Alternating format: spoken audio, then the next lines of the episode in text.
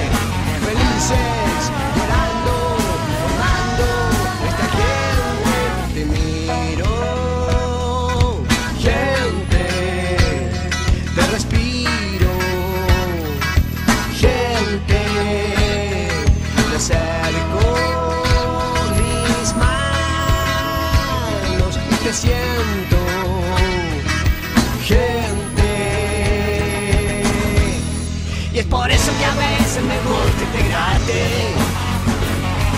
a vivir tu vida de anónima gente. Felices, llorando, formando esta gente de cosmos que llena los espacios, gentes te observan,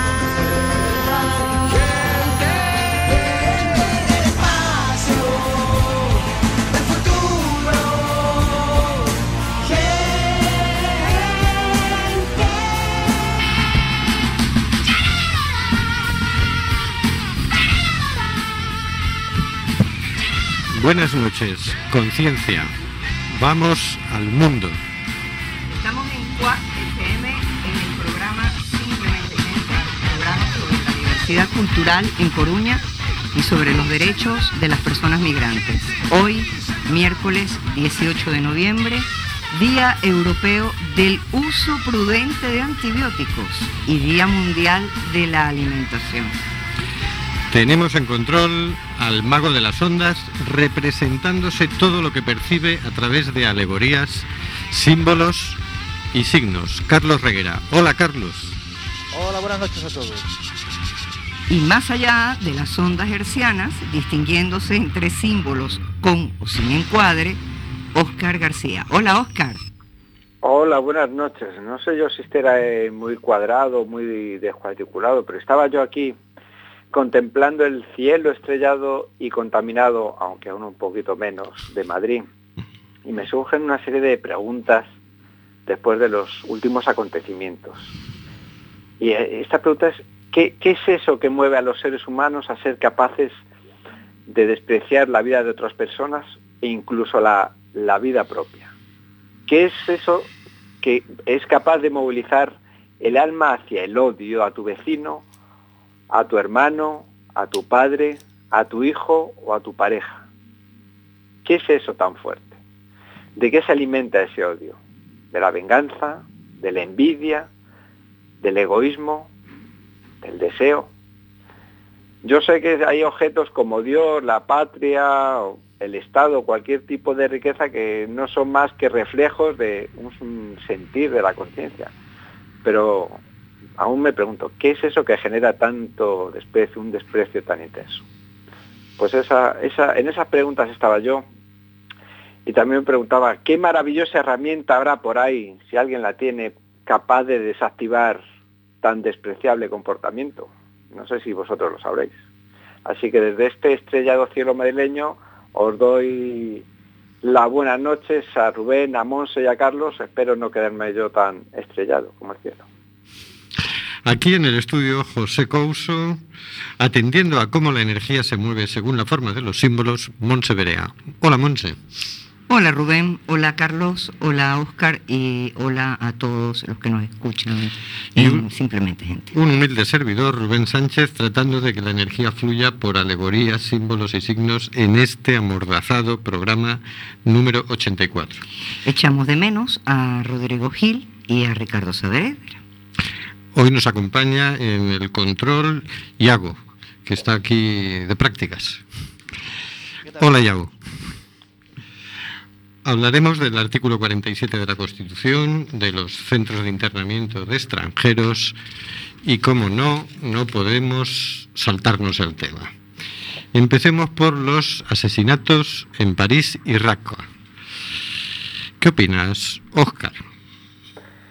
Pues mm, eh, en esas meditaciones estaba yo, como os he dicho antes, que, no llego a entender qué, lleva a una persona a hacer eso. No, me, me cuesta, me cuesta, me cuesta saber, porque sé que no es un motivo religioso, no es un motivo ni político, es un desprecio en sí mismo de la, de la especie humana.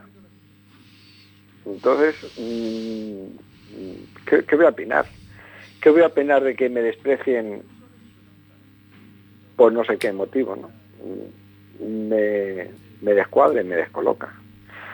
Me, me- y a la vez, como sé que ese despreciante o despreciador, ya no sé qué, eh, no me es ajeno a mí, me sitúo en una situación de, de decir, aquí, aquí algo podemos hacer, pero algo que no va que no va eh, en relación a lo etéreo y a lo, a lo superficial del asunto. ¿no? Hay algo, hay algo que, que no se está haciendo bien y que deberíamos empezar a atender.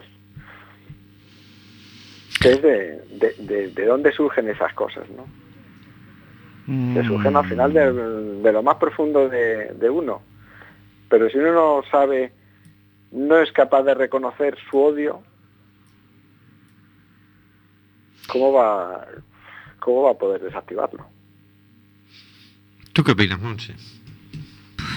Es que mm, uno queda como en silencio, ¿no? Ante, ante todas las cosas que han pasado, porque evidentemente son ciento y tantos muertos en París, pero son también doscientos mil en Siria y, y todo lo que se suscita día a día en el mundo, ¿no? Y, y yo siento que lo que hay es una intolerancia hacia el otro, una, hay, hay una bomba interna en, cada uno de nosotros que, que, claro, que dependiendo de cuánto te cuadro tengas acumulado, eh, detona, no detona, eh, a mí me parece inconcebible, inconcebible que puedas ponerte un cinturón de explosivos y, y entrar a un lugar y, y- y cometer un acto de violencia tal de matar a 70 personas, incluyéndote a ti mismo, ¿no?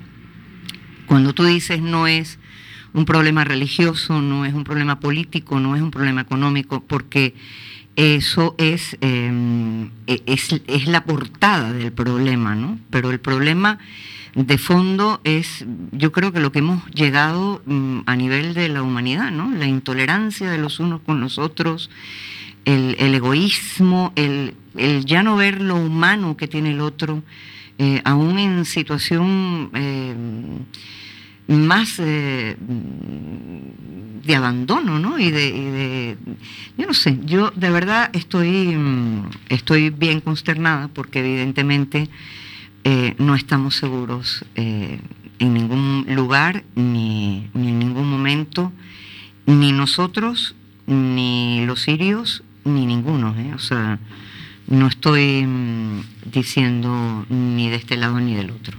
Creo que todos estamos comiendo mm, de la misma del mismo alimento que es una violencia irracional y, y una violencia que, que- que- que no tiene límite. ¿no?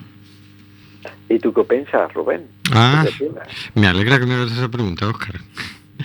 ¿Qué pienso? Me parece una asquerosidad, pero me parece del mismo género, y, y esto es lo que yo subrayo, tanto la monstruosidad de los eh, del ISIS en París como la monstruosidad del Estado francés en Raqqa. Porque que a los dos días maten a más de 140 civiles disparando unas bombitas desde unos aviones con la excusa de que es que aquello era un nido de formación de terroristas, pero los civiles eran civiles. Entonces me parece del mismo género asqueroso lo uno y lo otro. Malditos sean todos los estados, los reales y los pretendidos que matan personas. Terroristas los unos, terroristas los otros. Ni demócratas ni hostias. Asesinos los unos y asesinos los otros. Totalmente. Tú, tú que eh, solucionas un problema de bombas bombardeando. O sea, esto es la violencia, más violencia y más violencia, y evidentemente tú dices, ¿y dónde lo voy a parar? Y, y claro, y la Unión Europea y los países al lado de Francia eh, solidarizándose con una situación de Francia. Total que esto está, pero tan, tan deteriorado y tan triste porque mm, son 200.000 sirios, ¿eh? Hay que, hay, hay que recordar, Mm. perdonar, eh, yo no me acuerdo, no sé cuántos años tendrá, sino si 3.000 o 4.000, el primer código, mm, et- no, ético no, el primer código de social, el código de Hammurabi, social o jurídico, el código jurídico, el código de Hammurabi, era el que, que eso, 3.000 años, 4.000, ¿cuánto puede tener? Tú, Rubén, que tienes más memoria para esas cosas. Mm, Ya se me está yendo, soy viejo pero no tanto. Ya, hombre, ya, yo no digo que tú lo redactaras, que... Lo que pasa es que, que, de ese, esa- ese código ese es el que decía ojo por ojo, diente por diente. Ahí está. es La, la respuesta inteligente del señor del gobierno del, eh, del gobierno francés. Digo que han pasado mucho tiempo para demostrar que ese tipo de, de respuesta no sirve para nada más que para aliviar momentáneamente una tensión y poco más. Bueno, Porque yo, el yo creo que es nudo, peor. el nudo sigue ahí, es más, lo, la- más que aliviar, la trasladas de un lado a otro la tensión y poco más, y momentáneamente. Así que yo creo que algunos se debería, alguien debería reflexionar. Bueno, muchos lo hacemos, ¿no? Digo, alguien con, cap- con, con cierta eh, cercanía a los poderes. sí, pero esto que estamos haciendo tiene algún sentido. Yo creo que no, además, yo creo que todas las personas normales que estamos tratando de eh, integrar esto, de buscarle una explicación, de, de comprenderlo de alguna manera que no nos cabe en la cabeza, evidentemente, porque no haríamos una cosa así, o eso nos creemos al menos. eh, bueno, especulamos y le damos vueltas porque habrá sido esto, porque habrá sido lo otro. A mí me da la sensación que los del ISIS, que deben tener cuatro infiltrados por Europa, y que si hubieran tenido 16 en vez de 8, habría habido 16 atentando en vez de 8, aunque se habla ahora de un noveno, puede que hubiera un noveno, y han debido quedar dos para hacer llamadas telefónicas y prolongar el miedo un rato más, ¿no? Y digo, que hemos puesto una bomba por aquí, toma, susto. Pero vamos, esto es lo que están haciendo es campaña en, en el mundo árabe, fíjate, porque ellos venden allí la moto y fíjate la que hemos armado en Europa.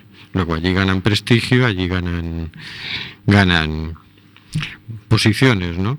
Y lo mismo, exactamente lo mismo, porque se ha puesto a su nivel, está haciendo el presidente francés Hollande, que lo que está haciendo es buscar votos para las próximas elecciones que tiene delante. No solamente Hollande, ¿eh? Mm, no solo Hollande, mo- otros, otros. Otros están en la misma situación. ¿no? Esto es aprovechable para todos. Bueno, yo creo que todo el mundo anda... O sea, lo primero que se preguntan ellos es, tanto unos como otros, es decir, mm, ¿esto para qué me viene bien? ¿Cómo le saco provecho a esto? ¿no? Entonces, si hay que matar gente para sacar provecho, se mata gente para sacar provecho. Pero bueno, dicho esto, yo también quiero decir, ellos tienen ese poder porque cuentan con la complicidad estúpida de la gente. No es posible semejantes barbaridades sin la estupidez pasiva de la gente. Porque ahora aquí en España, por ejemplo, nos están vendiendo la moto, los demócratas salen, venga, tenemos que estar todos unidos y te- te- como tenemos que estar todos unidos nos tiene que parecer bien que maten civiles en Siria. Del otro lado, claro. Dices, perdona, si me parece mal que maten civiles en París, me parece mal que maten civiles en Siria. Sí, y no tengo por qué estar de acuerdo con que se maten civiles en Siria. Mm. Nos quieren vender la moto y dices, bueno, mm, esa estupidez se traducirá en votos para esos señores. Y yo lo siento, pero llegados a este punto es que dices, oye, perdona, pero si te están diciendo eso y les sigues votando, tú sabrás cuáles son tus valores. Pero mira, para mí la vida humana está por encima de, de cualquier otra cosa. Entonces, por eso es por lo que me parece mal que maten civiles en, en París. Y por, por eso mismo me parece mal que maten civiles en Siria. Si me pareciera mal que mataran civiles en París y bien que los mataran en Siria, mm, entonces mm, el valor que yo estaría defendiendo no sería la vida humana, No, no, no. sería la vida europea. Mm, o la francesa Sí, la francesa Mm. específicamente, pero, pero aclarémonos, aclarémonos. Asesinos los unos, asesinos los otros y estúpidos los más. Y además ahora es muy interesante porque ante la situación de eh, todo aquello que había de recibir a los refugiados sirios, ahora hay una campaña muy interesante con respecto a que dentro de los refugiados sirios vienen los infiltrados yihadistas, que además eh, los medios de comunicación, por supuesto, empiezan a mentir una vez más y empiezan a decir que el pasaporte del tío que apareció de Siria al lado del yihadí, etcétera, etcétera, etcétera. Entonces, nos están vendiendo una moto, pero además, eh, no sé si sabes cuánto ha subido la venta de armas en dos días. No lo sé, pero sé que en bolsa están subiendo la cotización de las, las empresas. armas han subido un 13 a un 30% de su valor Ajá. desde antes del día 13 de atentados en Y París. yo me pregunto, ¿quién vende las armas a estos amigos de Isidoro y, o ISIS? y No sé por Bueno, qué. a los terroristas, a estos grupos ilegales en teoría. El séptimo exportador o, o el que exporta en séptimo lugar armas al mundo, ve tú a ver a qué mundo, es España. Claro.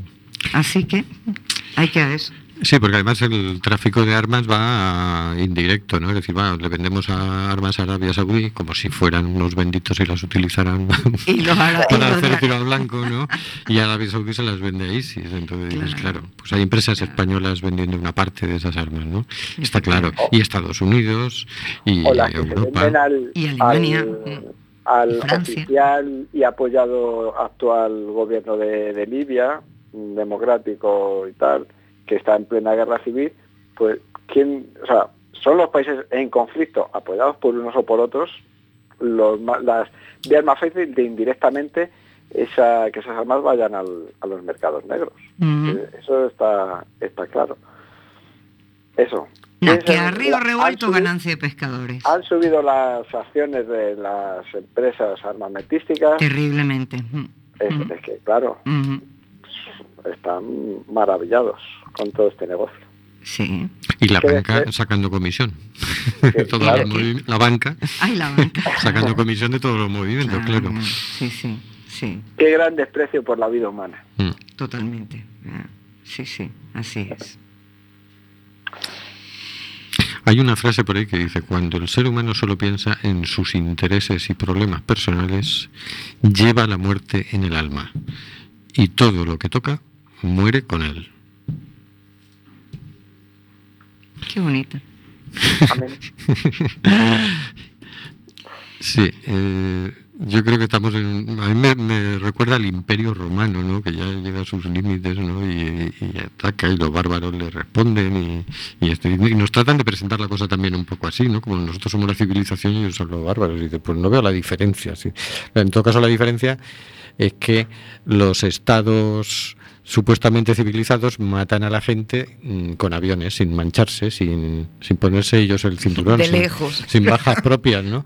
Mientras que los otros, como no tienen tanto dinero, pues parece que, Se ponen cinturones de bombas. que se tienen que Mm. mojar más. Eh, por otro lado, mm, no está claro que España no esté financiando a ISIS comprando petróleo a empresas que a quien le compran el petróleo es a ISIS. No está claro.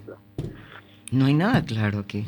Esto es un, un problema de intereses. ¿verdad? Sí hay una cosa clara, ¿eh? Es Sí, decir, después de la guerra de Irak, en la que sí estuvimos, sí participamos, y hubo, una votación en el Congreso para que España se metiera en esa guerra, aunque ahora nos digan, no, no, si España no estuvo ahí, sí, estuvo ahí. Eh, esa guerra que en, poco más de un año dio lugar a más de un millón y medio de muertos, de ahí salió Al Qaeda y terminó saliendo ISIS, generó este monstruo. La que están haciendo ahora en Siria va a generar un monstruo mucho peor, Sí, sí. porque fíjate que ISIS ya es... eh, Carlos, yo no sé si se me está oyendo bien. ¿Se me está oyendo bien? Yo tengo la sensación de que no, yo no me oigo bien. Yo te digo perfecto. ¿Tú me oyes bien, Oscar? Ujú. Yo te digo bien. Ah, vale. Pues mm, generó este monstruo. Al Qaeda era mucho más torpe, mucho más patético que ISIS. ISIS ya tiene una financiación, ya va consiguiendo petróleo, va consiguiendo muchas fuentes de financiación. Todavía no tiene aviones como Francia, pero, espera, bueno, tiempo al pero tiempo. espera, ¿eh? claro. Mueve las redes sociales mucho mejor que, que Al Qaeda. Es decir, cada monstruo es más gordo que el anterior. Por supuesto. Y estos siguen dando la misma respuesta. Es decir, vamos y bombardeamos, que es lo que hicieron en Irak y que es lo que están haciendo en Siria. Y entonces dicen, ¿pasa algo? Bueno, pues intensificamos. Es como la estupidez mm, ciega, ¿no? Porque es como si tú ves que con eso, en vez de solucionar los problemas, los amplificas, los multiplicas, deja de hacer eso. No. La respuesta es hacer lo mismo, con lo cual el siguiente monstruo que van a crear va a ser peor que ISIS. Efectivamente. Solo que es que ahora el- lo, paga- lo estamos pagando ya desde hace tiempo nosotros, porque aquí hubo un 11M, En Estados hubo Unidos. más atentados en Londres, 6 de etcétera. septiembre en Londres. En Estados Unidos, efectivamente, ahora ya ha llegado a París, no, no sé hasta dónde tiene que llegar. Nuestros gobernantes nos meten la trola de que es por nuestra seguridad. No, perdón, por nuestra seguridad, no es por nuestra seguridad, ya no bombardearían nunca más a nadie más. Ujú. Porque nuestra seguridad la ponen en peligro cada vez que hacen el animal y matan gente en el extranjero. Hoy en día el mundo es muy pequeñito. Y ojo con la ley antiterrorista, porque la ley antiterrorista se presta para muchísimos abusos, la verdad. Y, mm, y bueno, aprovecharán, digamos, esa coyuntura de la ley antiterrorista para, Sí, para sí, ir claro. por alguien que... Es que esa ley eh, propicia de que te puedan entrar a casa, te puedan llevar detenido, te puedan incomunicar, te con la idea de que eres un terrorista, pues hijo mío, es que puedes desaparecer del Sí, mapa sí. Y, y nadie enterarse, ¿no? Entonces... Que no que estarán haciendo ahora mismo en Francia. Efectivamente, con lo que hicieron esta madrugada. Sí, así es. Bueno, son las 9 y 22. Vamos a dar un pasito adelante y nos vamos a meter con la Constitución.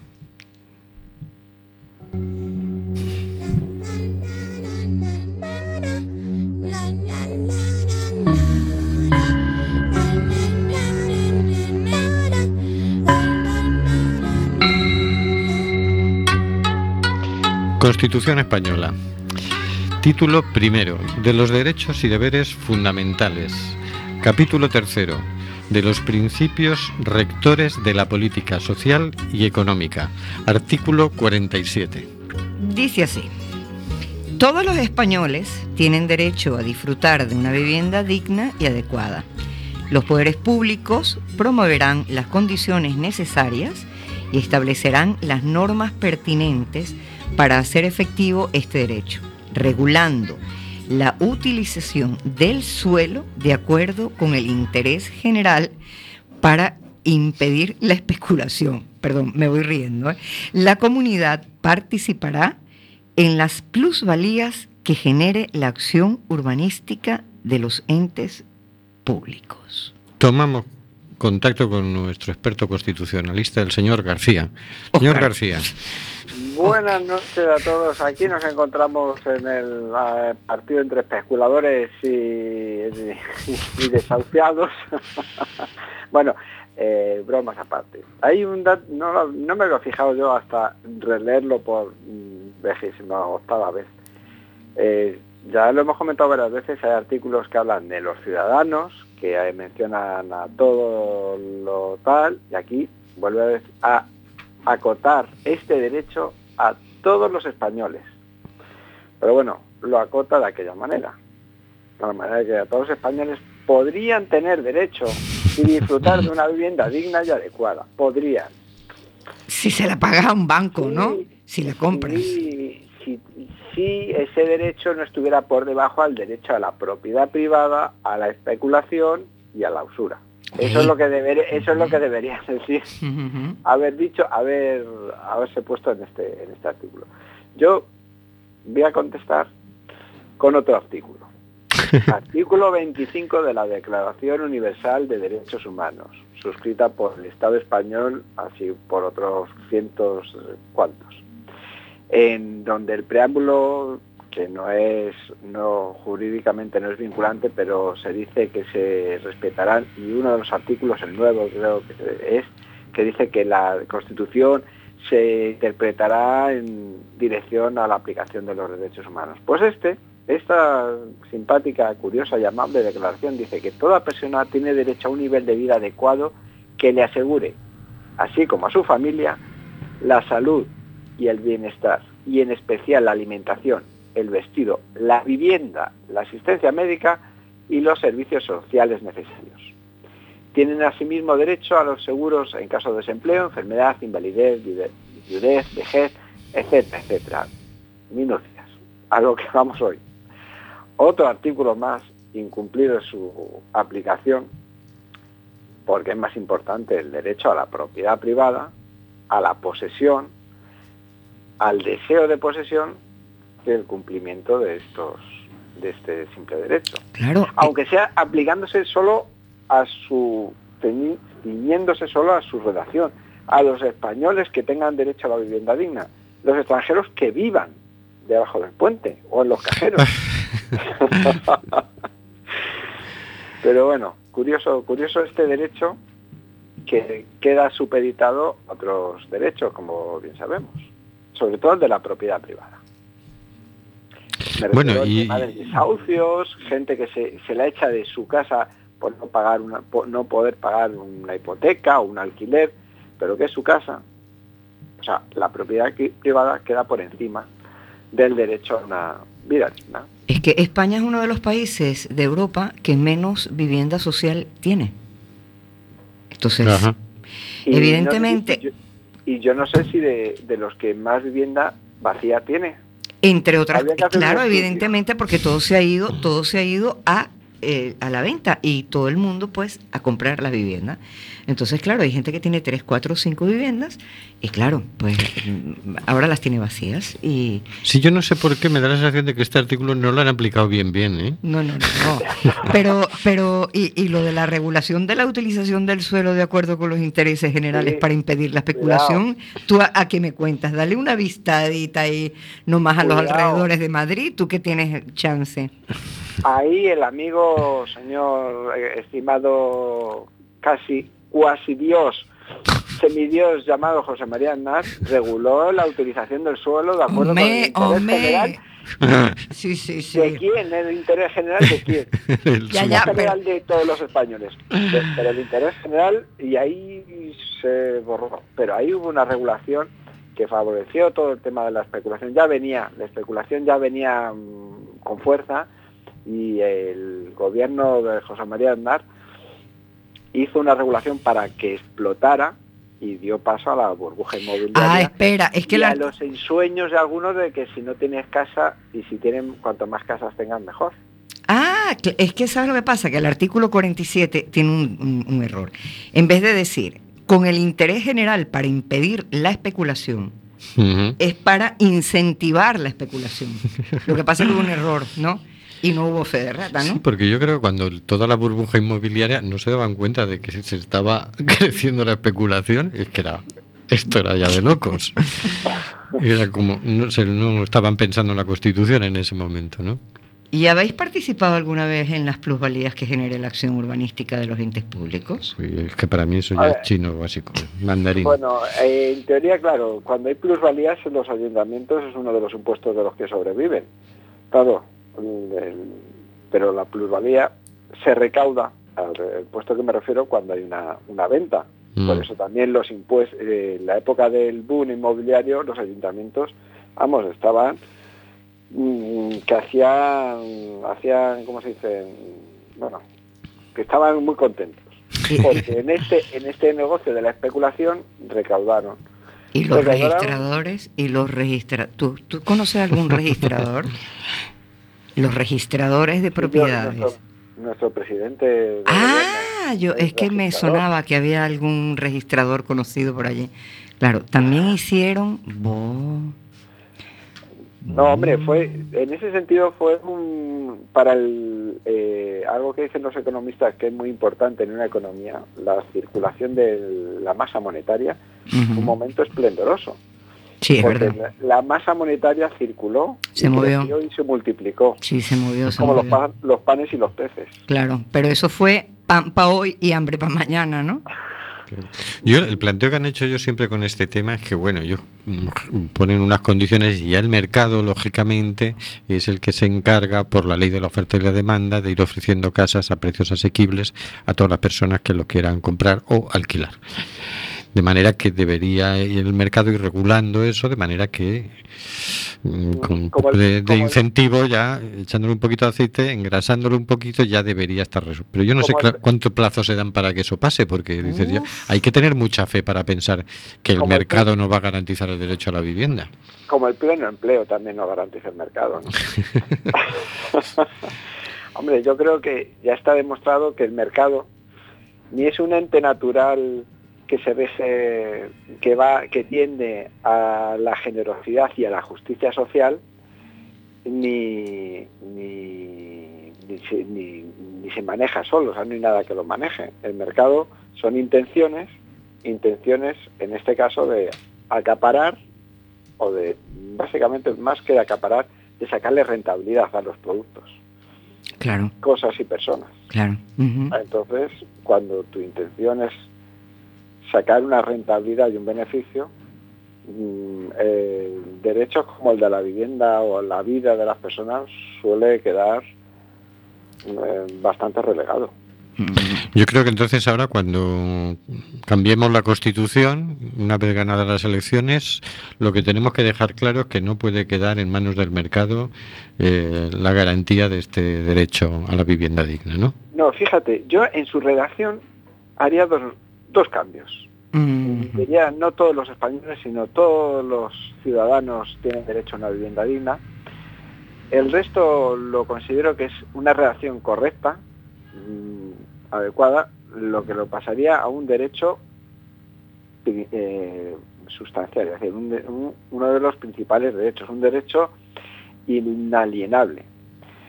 Yo creo que efectivamente, eh, lo- como dice aquí, los poderes públicos promoverán la ta, ta, ta, y harán efectivo el derecho regulando la utilización del suelo de acuerdo con el interés general. Lo que hay que hacer Claro, es cumplirlo. Claro. Regular la utilización del suelo con el, de acuerdo con el interés general para impedir la especulación, pues mm, en este sentido, en su momento... Que se te va la voz, que no te oigo. Que digo que eh, en su momento, por ejemplo, para impedir esa gran especulación, hubiese sido el favorecer la autopromoción o la construcción de viviendas sociales o la autopromoción financiado por la gente para que no... ¿Que se te va la voz? ¿Se me va la voz? Sí. Pues no, no me estoy quedando afónico. ¿no? Pues se- deben ser mis auriculares. Puede ser, puede ser.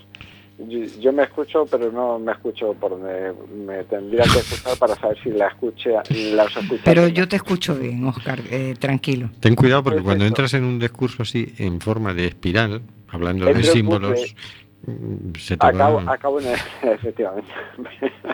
me has cortado tiempo. Pues eso, que yo cambiaría el tema de los españoles. Yo no haría discriminación por razón de lugar de nacimiento o nacionalidad. Yo creo que todo ciudadano que vive en un país, que tiene un proyecto vital en un lugar, tiene que tener los mismos derechos de, que el que lleva ahí toda la vida. Y el resto lo, ¿Lo dejarías? La redacción lo dejaría y lo pondría como derecho básico. Claro, y lo haría. Y claro, y se tiene que hacer cumplir, porque Bueno, Monse, ¿qué canción le decimos a Carlos que busque rápidamente en internet de qué grupo y que nos la ponga en cuestión de décimas de segundo? stop desahucios, por ejemplo. ¿De qué grupo? De no conforme. Dale, Carlos.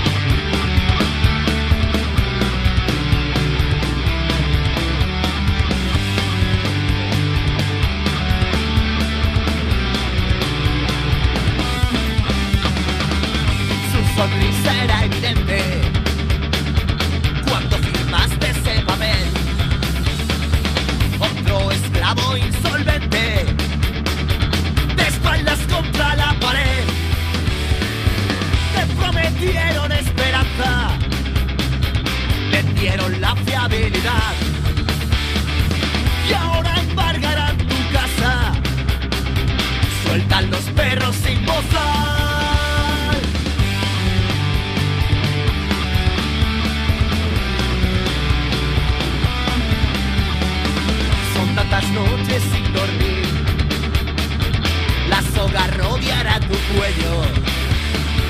Tendrás que ser un buen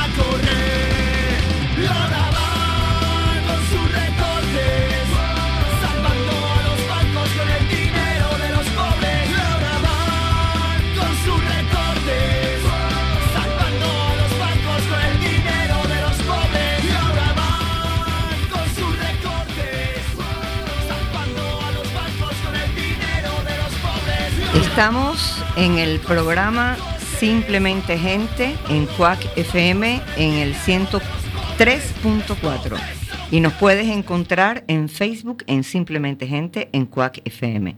Si nos escuchas desde tu ordenador, nos puedes ir haciendo comentarios por Facebook que saldrán en antena.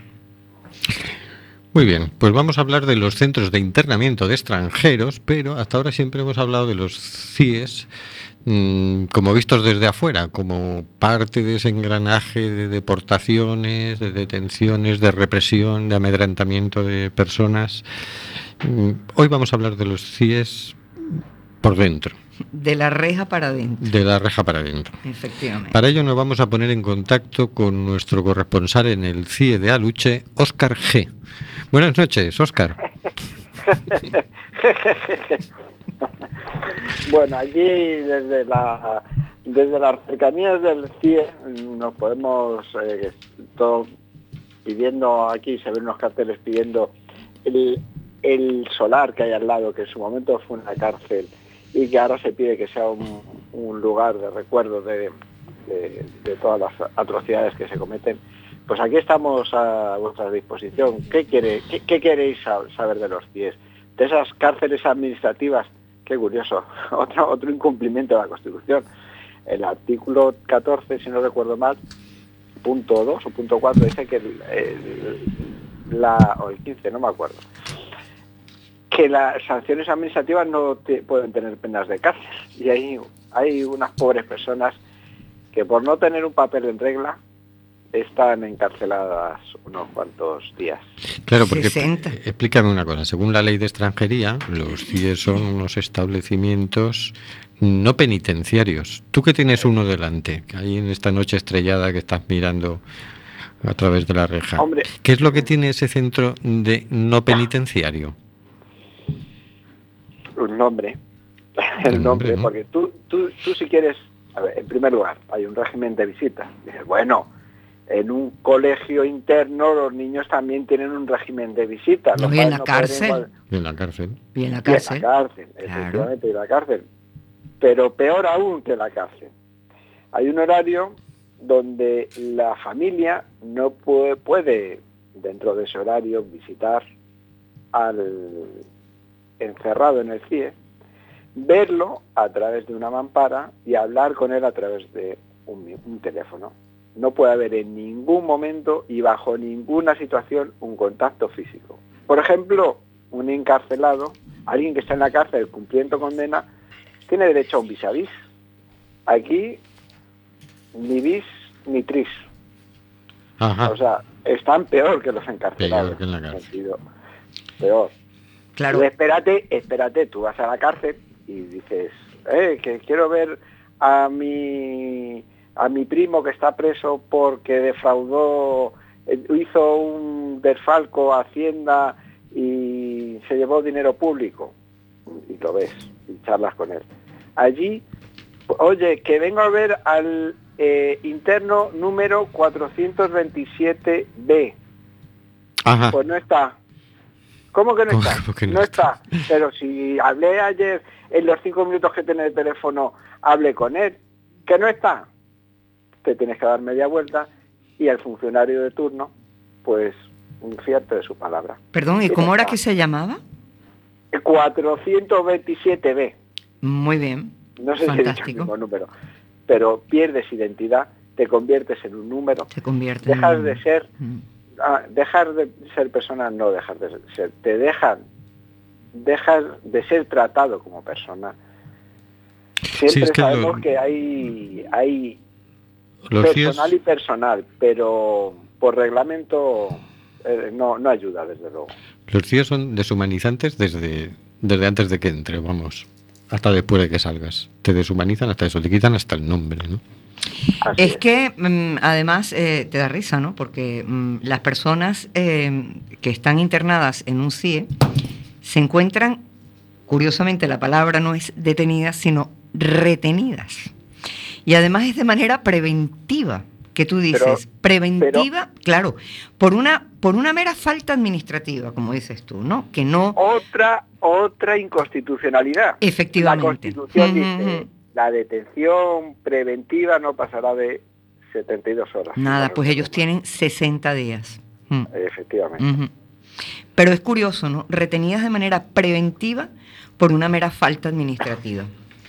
Y Es ese decir- dato, es, ese dato que acabas de aportar, que es muy interesante porque los expertos, no me preguntes en qué, de, de las Naciones Unidas, se han interesado, fíjate tú, por el, por el trato que se le da a los extranjeros en los CIE en España, porque una de las denuncias precisamente es eso, son números, son tratados con números, no se les llama por su nombre, evidentemente mm, eso afecta, por supuesto, eh, a tu identidad. Y eh, también se preguntan si las denuncias que han habido de malos tratos están siendo investigadas, porque aparentemente no se está investigando nada. Bueno, según... Hay un documental que eh, aprovecho para meter la cuña. Eh, 2330, una historia cautiva. Es un documental que está en elaboración permanente y que pudimos ver algunos afortunados el pasado domingo, gracias al ciclo de, de cine que, bueno, de Sin cine fronteras. Mm. que está, está organizando está organizando aquí el- la comisión por el cierre de los CIES. Y, y claro, como toda la justicia, ese tema de denuncias depende del juzgado que le toque.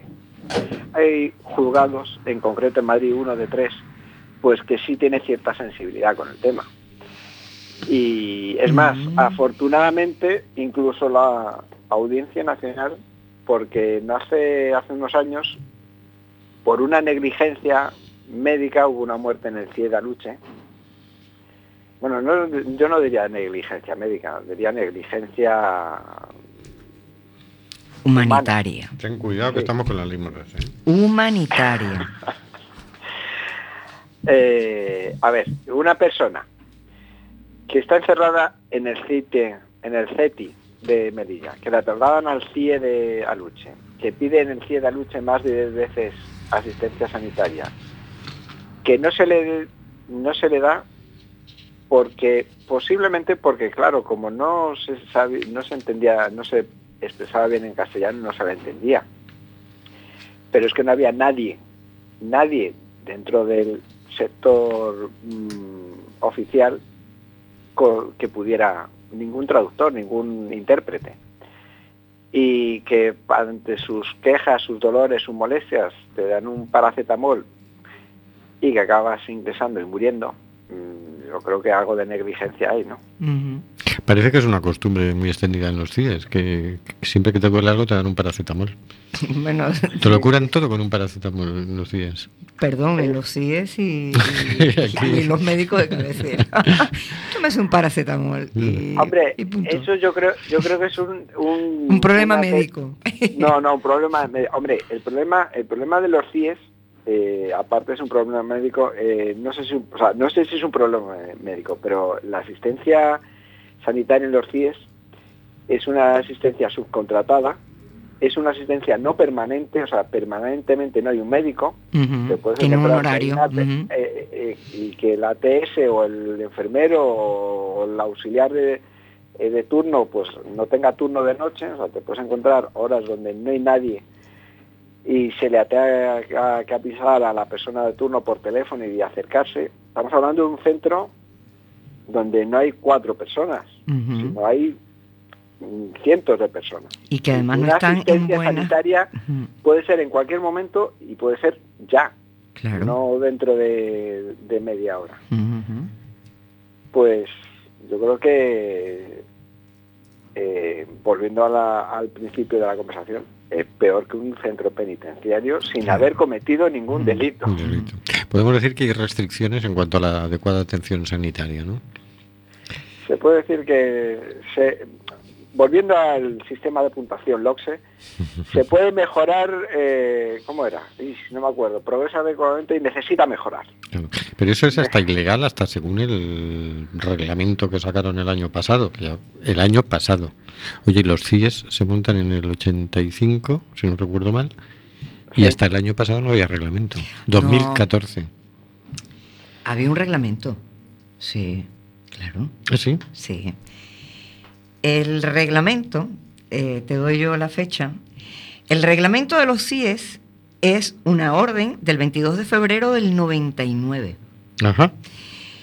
El pasado 15 de marzo se publica en el BOE eh, el Real Decreto 162 del 2014, en el que se aprueba pues algunas cosillas, pero que realmente sigue siendo lo mismo que del año 99. Y lo que se critica es que se pudo haber aprovechado esta nueva, ¿verdad?, Em, publicación de este reglamento para producir modificaciones. Pero es que sigue siendo exactamente lo mismo que en el 99 prácticamente. Pero es que además no se aplica. Ah, no, bueno, bueno, pero si, si llevamos cuántos programas, 84, viendo la Constitución española, ¿cómo- ¿qué te hace a ti pensar que la la Declaración de Derechos Humanos, la Constitución española, el decreto, y de- esto es que esto no, aquí no se aplica nada. Es que yo, a ver, es que yo no, no me entero muy bien. Entonces, yo ahora voy el 20 de diciembre y voto a unos señores que redactan unas leyes y las aprueban. Y luego redactan unos reglamentos y los aprueban. Y luego no los cumple nadie. Pues, ¿qué estamos haciendo aquí? Apaga y No, vámonos. cuidado, cuidado, Pero joder, tú no te acuerdas. Ay, perdón, se me salió el- el- la palabrita. Eh, ¿Tú no recuerdas que una de las cosas de la campaña de este gobierno fue em, pleno empleo? ¿Y lo cumplieron? Pero bueno, eso ya sabíamos que no lo iban a cumplir. O alguien, pero, alguien pero- se lo creyó. Pero no te tú vayas. crees, pero, pero y te seguimos sacando cosas que se han cumplido. Pero es que yo, vamos a Ninguna. ver, que no cumplan promesas, hasta ahí me da. Pero oye, las leyes, los reglamentos, joder. A Claro, pero si la- la, la policía no cumple con los reglamentos, vámonos corriendo. No, Claro. perdón, perdón, perdón. Hay una cosa que sí cumplen. Eh, el cambio de la constitución que se hizo, de que por encima de todo era el pagar, banca. claro, esa tengo la sospecha de que se cumple. Es la única. Me da a mí que sí. ¿eh? Sí, sí, sí, esa sí. La de- ¿Tú qué crees, Oscar? ¿Se cumplía esa o no? Esa que se modificó. Yo que lo que se va a cumplir es el- la multiplicación de los panes y los peces. Hombre, hay, hay una cosa que está claro, que lo- los reglamentos hay que cumplirlos y todos estamos obligados. ¿Qué pasa cuando no se cumplen? Que si no hay una reclamación, si no hay una denuncia, si no hay un, un acto del perjudicado, Con pruebas y Sí. todo, ¿no? claro, pues entonces ahí queda. ¿Qué ha pasado con este nuevo reglamento, maravilloso reglamento? Que los jueces han dicho, no, los jueces han sido, sí, yo creo que los jueces también, pero que ya ha habido que, que decir, incluso el propio ministro, el propio, perdón, ministerio ha hecho un informe diciendo, si es que no, los 100 no cumplimos, ni siquiera lo cumplimos nosotros, y los jueces ya han dicho que a ver qué pasa. Bien, entramos en los últimos siete minutos del programa. De todas maneras, de todas maneras, Rubén, perdón. Eh, para el 22 de febrero del 99, Esto no- del nove- sí, sí, espera, espera, espera, que hay que aclarar. Lo que pasa que ahora, en el 2014, lo que se hizo fue el reglamento un poco más serio. A lo mejor a partir de ahora se cumple. Yo se lo voy a pedir a los Reyes Magos. Venga. Oscar, una pregunta. Eh, porque yo he visto por ahí autos de jueces de control, de CIES, no sé el CIE de Aluche, pero que decían, oiga, que tengan un móvil. Los... En algunos CIES parece que lo previsto era que hubiera un locutorio, donde una sala, con- donde hubiera unos teléfonos y ellos pudieran hacer unas llamadas. En, en Aluche, ¿cómo es? ¿Tienen un deja- móvil? Tiene, no, no, no, no. Tienen un móvil, sí. Tienen un móvil que no puede tener ni cámara, o sea, que no puede tener ni cámara, que no puede tener cámara, y se lo dejan utilizar durante cierto tiempo, no sé, son 10 minutos al día. ¿Y por qué no puede tener cámara? Bueno, Amigo, amigo, quien no ve no conoce. porque no hay peluquería en las CIES. Y entonces, como no les cortan el pues pelo para que no se saquen no la hay agua foto. caliente, y entonces efectivamente. van a salir todos desafeitados, Eh, desalineados en las fotos. ahí, ahí. ¿Tú ¿Qué selfie será ese? Ah, o sea, que les protegen la imagen, ¿no? Claro, Es la para eso. CIE, Vale. efectivamente. Perdón, y donde duermen, le cierran las puertas de noche y tienen un lavabo exclusivo en donde ahí hacen sus necesidades. En algunos, porque en otros, Ya, para ir al baño, tienen que llamar al policía y que les abra el baño. Pero es un lavabito nada más, no es Ah, un un, lavabito, bañito, no, nada más. No te Eh, ilusiones. no hay que olvidar que ya se cerró un CIE, el de Málaga, si no recuerdo mal, porque eh, estaba en condiciones infrahumanas y dijeron, es que aquí vamos, es imposible mantener a la gente, no había condiciones para... y lo cerraron. O sea, no- y el de Barcelona está cerrado temporalmente también porque necesitaba un Fuera de chapa y pintura. Esperemos, espero que al de Aluche, al de los zapadores de Valencia y, y cuál más queda, alguno más que no me acuerdo el nombre, también le saquen goteras, y aunque sea temporalmente, de esas como temporadas largas, largas, largas, como la obra del- de la Sagrada Familia de, de Barcelona, no se acabe nunca y queden cerrados. ¿Y sabes lo que es el lanzamiento como saco de patatas? No. Mm. Los extranjeros que van a ser deportados, que son a los que peor tratan, fíjate tú, porque evidentemente ya los mandan, que los mandan en aviones, donde no va ningún civil, solamente van los deportados con un número muchísimo mayor que el que representa los, los retornados de policías, los amarran, los atan de pies y de manos y los lanzan como sacos de patatas. Ahí te queda eso. Tratos degradantes. Con la comida, ¿cómo es la comida en, en el CIE? ¿Tienen un catering y entonces les dan una ración? Claro, la ración que le toca. Ahora, no sé si es la ración que le tocaba de ayer que se la dan hoy o la... o la Ok. de ayer. Porque yo he Hay visto... casos... Es, es- Sí. es catering, efectivamente. Mm, Claro. Sí, hay cocina allí no tienen, ¿no? No, no, no. eh, Pero digo que digo que hay casos donde la comida es mejor o peor, pero hay- no es raro, por ejemplo, encontrarse el trozo de pan con cierta textura de de estar hecho desde hace unos días. perdón, y de poca cantidad de comida. Es una de las quejas. Pero tiene una maquinita de refrescos y bollerías. ¿Qué hacen si, si quieren más comida el, el detenido retenido? Va a la maquinita de refrescos y bollerías. Hay CIEs donde les dan otra ración, pero hay CIEs donde no. ¿Tú sabes en la lucha? No, esa información no, no la tengo. Yo sé que en Aluche las quejas que hay es de la calidad y de la frescura de algunas comidas, de la cantidad no, no había oído, pero sí de la calidad y, sí, y de la frescura. Último minuto. ¿Y les puede visitar el abogado?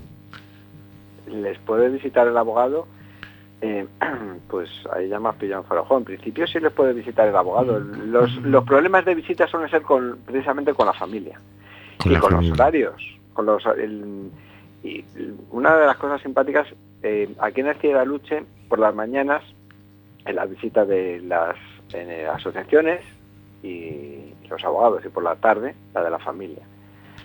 Mm, Ahí suele haber más problemas con, con la de la familia. Y con lo de las ONGs, pues eh, como que debe ser que les tienen un poquito más de respeto, no va a ser que una entidad que te ponga una reclamación parece que eh, les, les puede más y son un poquito más rigurosos en el cumplimiento del reglamento. Pero yo tengo un dato.